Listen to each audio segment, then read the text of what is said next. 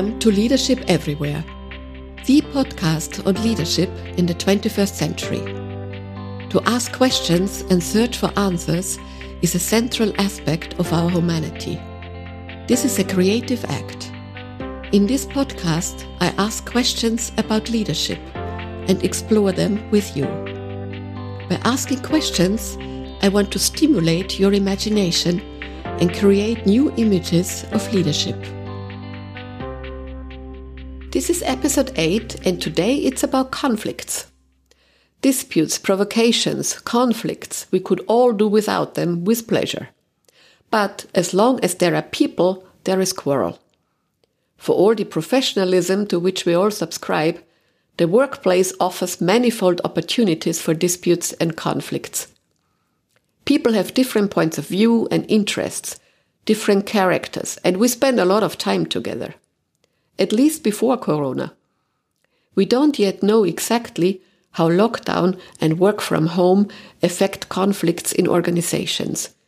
They might just be moving more to the home. It will be interesting to see all the effects in time. I'm sure you know the good old saying, it takes two to tango. Everyone is free to decide whether they want to get involved in a conflict or stay away. Conflicts tie up energy, and often they trigger strong emotions or cause offenses and emotional distress. Many conflicts are not only about differences in opinion, but are overlaid with offenses and injuries which affect the relationship.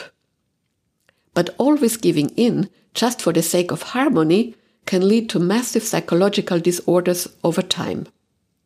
On the other hand, it doesn't make sense to react to every provocation or disagreement with a quarrel or fight? How should you decide whether to get involved in a conflict? I've come across a simple recipe a reality check using the three B's. With this quick test, you can check the motives of your counterpart. First B, brainless. Is your counterpart simply not up to date? Do they have wrong information or are they missing information? You can find this out with a few factual questions and directly clarify the conflict. Second B, blind. Does your counterpart not see the whole picture or has a misconception about the issue and is thus missing the point? Again, a clarifying conversation can quickly end the conflict.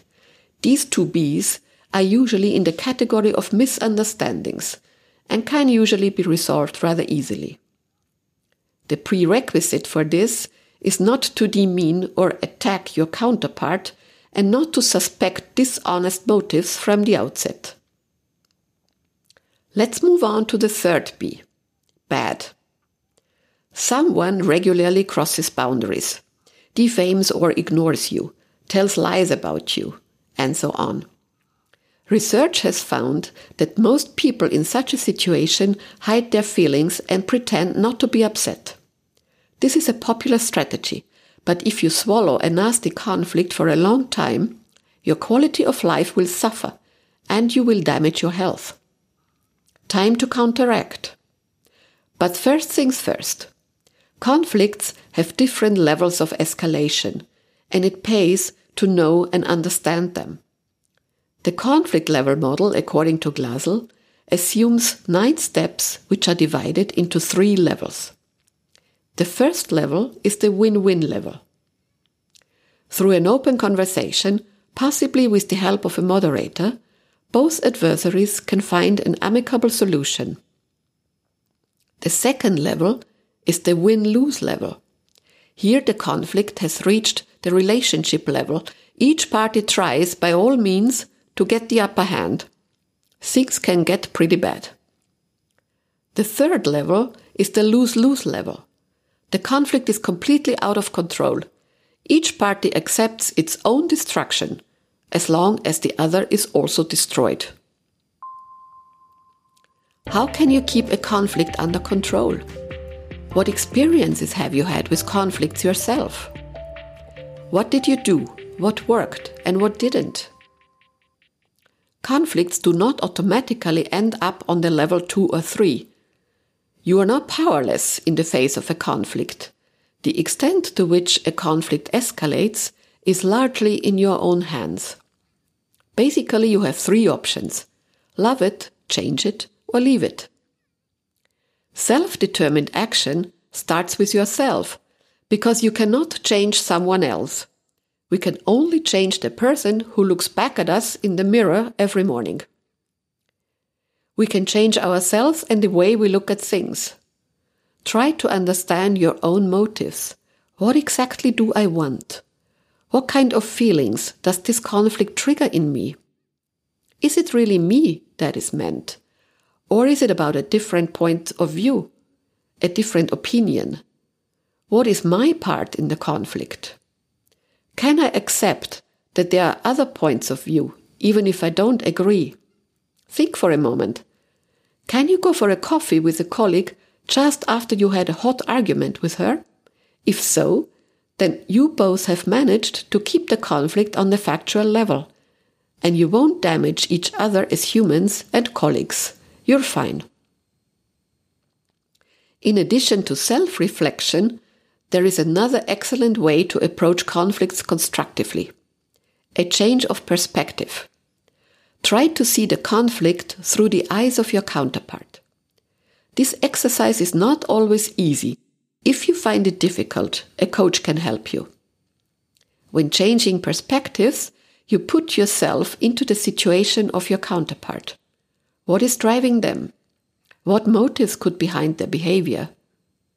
Let's take the example of a colleague who constantly bitches about the department, yet her performance leaves much to be desired, and you as a manager or a colleague are constantly challenged.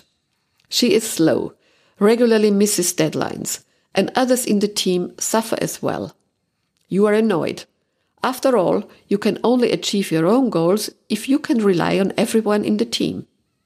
At some point, you simply consider your colleague to be incapable, and there are constant arguments. When you change perspective, you look at the situation through the eyes of the other person. You might find out what you experience as slow is her thoroughness or her tendency to perfection.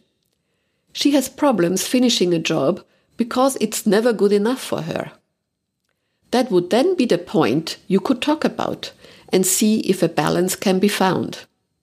You could also discover that the colleague had different expectations of her job based on her experience or expertise. She could simply be under challenged. This could also be the reason for her negative attitude towards the department or the team. With this insight, you can set clear boundaries regarding her behavior and at the same time try to work with her to further develop her area of responsibility or help her move to another more suitable position in the company. The change of perspective expands the space for solutions, and it's very effective in creating win win situations. What circumstances are likely to promote conflict? What comes to your mind? What is meant by a good conflict culture? Certain external circumstances very often promote conflicts. Conflicts often happen because of bad structures, for example, unclear tasks and roles in the team. It's not clear who is responsible for what, who can decide what, or where do we actually want to go. Leadership everywhere is about personal responsibility and self determination. That requires clarity on goals and boundaries so that everyone can actually contribute productively and not waste their energy in conflicts. As long as structural causes prevail, the same conflicts will occur again and again. A good conflict culture can help uncover structural problems. That is the case when everyone can contribute openly and constructively, can address problems directly, can make suggestions for change or improvement, and can be sure that no one will take it personally, even if they disagree. Overcoming conflicts and solving problems together makes teams even stronger. If you promote a climate that allows everyone to address conflicts immediately and openly, you contribute a lot to a good conflict culture. This is also evident when dealing with errors. There is great potential for conflicts in this area. Consider the following. Your finance person miscalculated a project and now funding is at risk. Very unpleasant. The most common reaction is reproaches. What were you thinking? How could this happen? Your mistake endangers the whole project. This will have consequences for you. This reaction is understandable, but what does it achieve? Your finance guy is forced into a defensive position, perhaps tries to assign the blame to someone else, is annoyed, possibly also feels unfairly treated because he's usually a diligent worker. The ruckus is perfect, and everyone tries to run for cover. Starting the conversation with blame makes it impossible to approach the problem constructively and objectively. This is true in general, whether the conversation is between colleagues, friends, or within the family. The past can no longer be changed. What matters now is to learn lessons for the future. Instead of lamenting about the past, the conversation could be different. For example, what will you do differently in the future? Is there anything we should change in the process? Do you have suggestions how to get out of this? This allows the employee to be open about their mistake while showing their ability to learn and find solutions. And by the way, with a forward looking approach, you strengthen the trust between you and your colleague.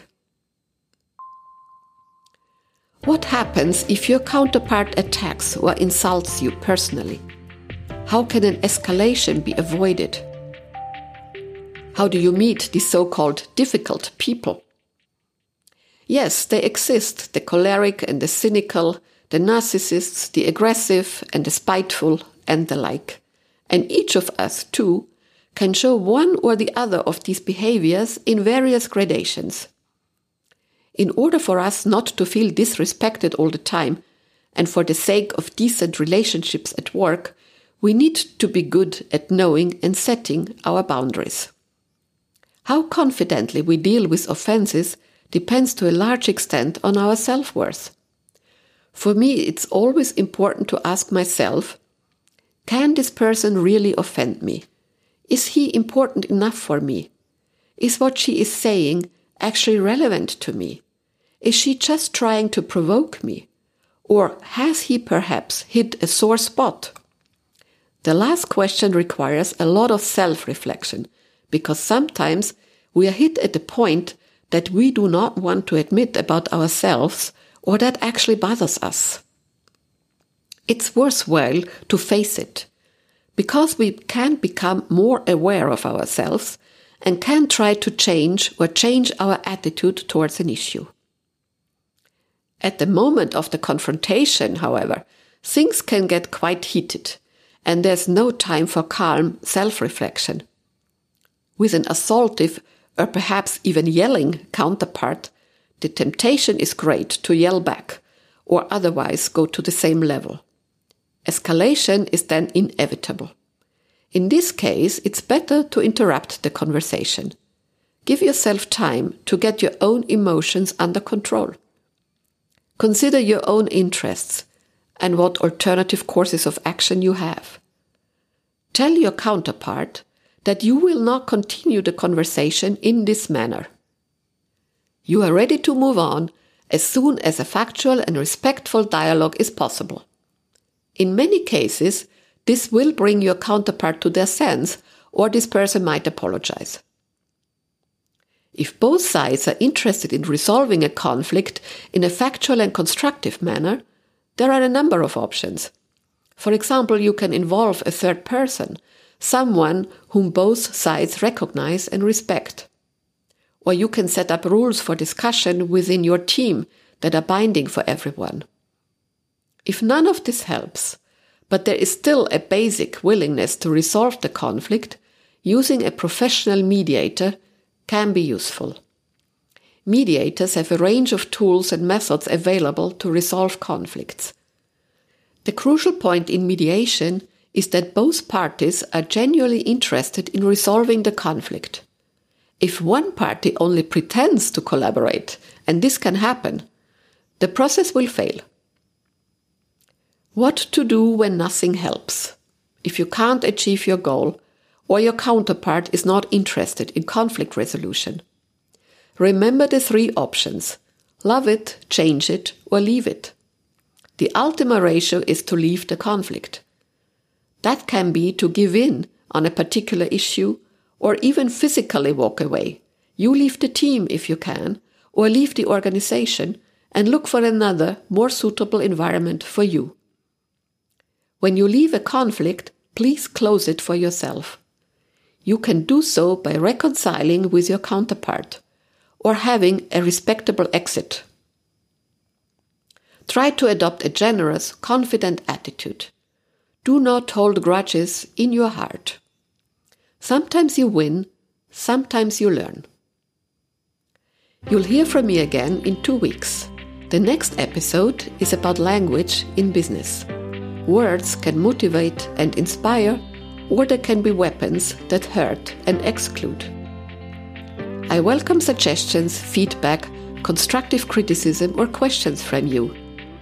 You can find more information and my contact details in the show notes. My articles, blog posts, and tips are available on my website www.abado-coaching.com. And now, another bonbon along the way. Beyond right and wrong, there is a place. That's where we meet. Rumi. Keep positive and stay tuned. Yours, Gabriela Abado.